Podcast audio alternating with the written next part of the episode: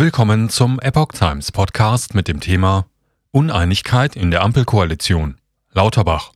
Ende der Maskenpflicht im Fernverkehr noch zu früh.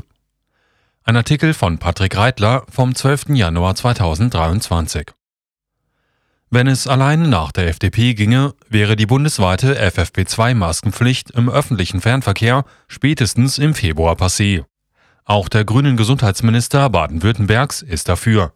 Karl Lauterbach, SPD, hält das noch für verfrüht. Gesundheitsminister Karl Lauterbach hat in einem Gespräch mit der Illustrierten Stern am 11. Januar 2023 nicht ausgeschlossen, die Maskenpflicht im Fernverkehr und in medizinischen Einrichtungen schon vor dem 7. April zu kippen. Derzeit sei es aber wegen der angespannten Lage in den Krankenhäusern noch zu früh dafür, erklärte Lauterbach. Die Krankenhäuser seien überfüllt.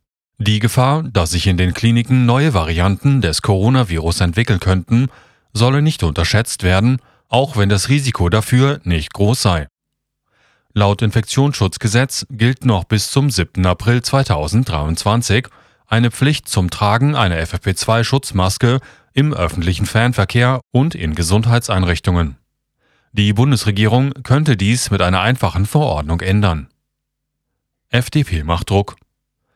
Bundesverkehrsminister Volker Wissing forderte am Abend des 11. Januar 2023 die bundesweite FFP2-Maskenpflicht in öffentlichen Fernbussen und Fernzügen so schnell wie möglich zu beenden.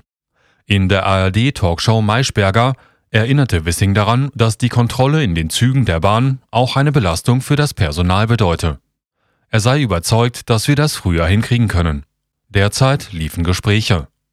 Bundesjustizminister Marco Buschmann vertritt schon seit längerem die Meinung, dass sämtliche Corona-Maßnahmen vor dem 7. April beendet werden sollten.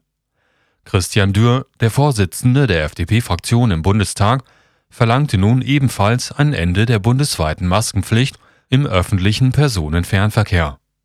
Spätestens zum 1. Februar solle es soweit sein, sagte er in einem Interview mit den Zeitungen der Funke Mediengruppe. Dürr forderte Bundesgesundheitsminister Karl Lauterbach auf, die Pflicht durch eine Empfehlung abzulösen. Es sei nicht mehr nachzuvollziehen, warum die Menschen im ICE nach München eine Maske tragen müssten, in der U-Bahn vor Ort aber nicht, erklärte Dürr. Die FDP-Fraktion habe aber stets den Standpunkt vertreten, dass Maßnahmen verständlich sein müssten, um auch akzeptiert zu werden. Grüner GMK-Chef für Ende im Februar. Auch der baden-württembergische Gesundheitsminister Manelucha, Grüne, macht sich mittlerweile für ein Aus der Fernverkehrsmaskenpflicht im Februar stark. Es müssten möglichst einheitliche Regeln in ganz Deutschland gelten, sagte er den Zeitungen der Funke Mediengruppe. In seinem Bundesland werde es im öffentlichen Nahverkehr zum 31. Januar 2023 keine Tragepflicht mehr geben. Wenn jetzt die Maskenpflicht im Nahverkehr fällt, sollte sie parallel auch im Fernverkehr fallen, forderte Lucha.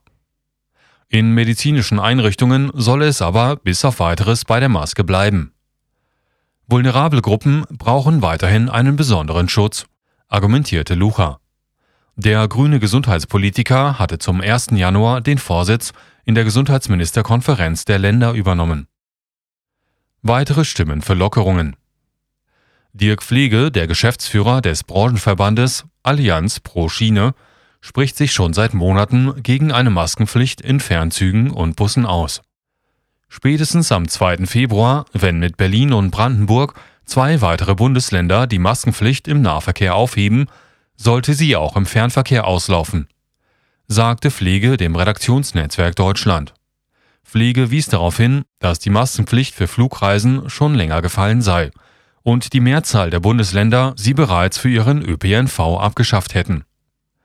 Martin Burkhardt, der Chef der Eisenbahn- und Verkehrsgewerkschaft EVG, hatte sich nach einem Bericht der Zeitung Welt bereits vor Wochen für ein bundesweites Ende der Maskenpflicht in der Bahn stark gemacht. Ähnlich wie Verkehrsminister Wissing sieht er eine Belastung für das Bahnpersonal, das sich immer wieder Übergriffen zu Wehr setzen müsse. Zudem sei der Regelflickenteppich schlicht nicht mehr nachzuvollziehen. Der Virologe Professor Henrik Streeck hatte bereits vor einigen Tagen die Maskenpflicht im Fernverkehr als nicht zielführend und Augenwischerei bezeichnet. Im Fernverkehr seien nie große Infektionsherde beobachtet worden. Ganz im Gegensatz zum Beispiel zu Bars oder Restaurants, wo längst keine Einschränkungen mehr gelten, sagte Streeck. Er sei dafür, Krankenhäuser und Alten- oder Pflegeheime ihren eigenen Regeln für den Schutz ihrer Patienten erstellen zu lassen und auf bundes- oder landesweite Regelungen zu verzichten. Aus virologischer Sicht sei die Pandemie vorbei. Dass in Deutschland nur noch eine endemische Lage besteht, hatte auch STIKO-Chef Thomas Mertens und der Charité-Chefvirologe Professor Christian Drosten festgestellt. Deutschland im Nahverkehr zweigeteilt.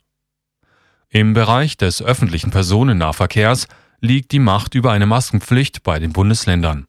In Bayern, Sachsen-Anhalt und Schleswig-Holstein existiert schon seit Tagen bzw. Wochen keine Pflicht mehr.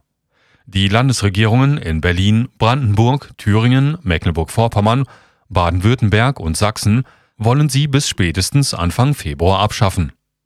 Seit dem 12. Januar 2023 ist das politische Deutschland also in zwei große Regionen geteilt, was die Meinungen zur Abschaffung der Maskenpflicht im ÖPNV angeht.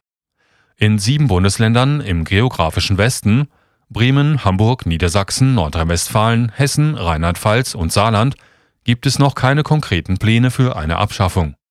Im geografischen Osten schon. Noch kurz vor Weihnachten hatten sich knapp zwei Drittel der Menschen in Deutschland gegen ein Ende aller Corona-Maßnahmen ausgesprochen. Das hatte eine YouGov-Umfrage ergeben.